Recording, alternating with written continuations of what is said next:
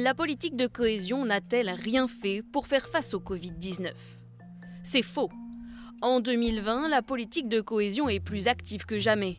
Le bilan de la période budgétaire 2014-2020 est positif lorsqu'un imprévu majeur s'invite à l'agenda, l'épidémie de Covid-19.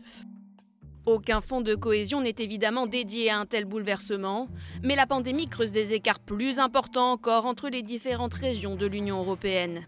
Il faut réagir et vite. Dans l'urgence, la politique de cohésion a assoupli d'abord les règlements 2014-2020 pour permettre aux fonds de cohésion non utilisés de financer à très court terme une assistance médicale et un soutien économique face à la pandémie. Dans un deuxième temps, la politique de cohésion met en place un fonds supplémentaire exceptionnel pour aider les régions européennes à faire face aux conséquences du Covid-19. C'est le REACT-EU. Son budget est 50,62 milliards d'euros distribués aux États membres en 2021 et 2022 et disponible via les fonds structurels traditionnels.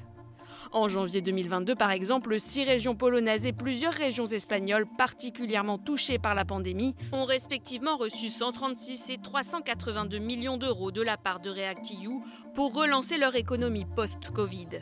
Plus précisément, en région Warminsko-Mazurski, 20 millions d'euros sont destinés à soutenir les PME et les salariés ainsi que le secteur de la santé. Une réussite selon la commissaire européenne à la cohésion et aux réformes.